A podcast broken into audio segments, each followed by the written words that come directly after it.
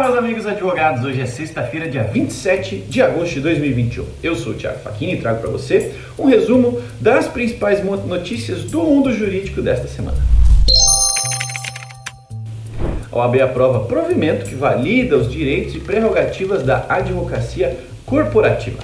Foi aprovada nesta semana é, numa sessão extraordinária do Conselho Pleno da OAB Nacional, a proposição normativa voltada à consolidação das prerrogativas dos profissionais da advocacia, que integram empresas públicas, privadas ou paraestatais, notadamente aqueles que ocupam cargos de gerência e diretoria jurídica.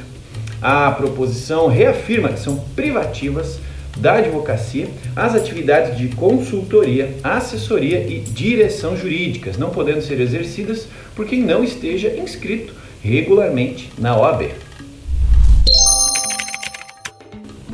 O Conselho Federal da OAB aprova o voto online para as eleições de 2021 em cinco estados. Nesta semana, o plenário do Conselho Federal da OAB aprovou por unanimidade a votação via internet nas eleições da entidade para cinco estados já neste ano.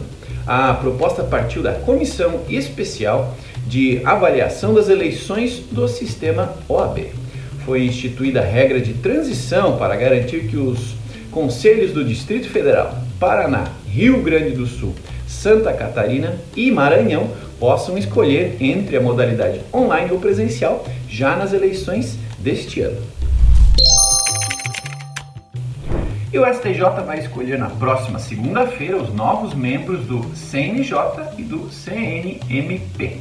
O Pleno do Superior Tribunal de Justiça vai fazer uma sessão na próxima segunda-feira, às 17 horas, para a escolha dos magistrados que comporão o Conselho Nacional de Justiça e o Conselho Nacional do Ministério Público.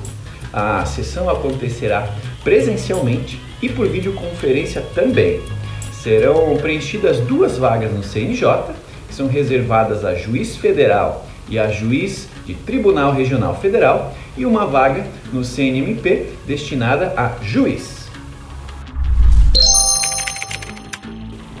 E é isso, meus amigos. Essas foram as novidades desta semana. Agradeço pela companhia e convido vocês a me acompanhar novamente na sexta-feira que vem no próximo Resumo Jurídico. Até lá e tchau!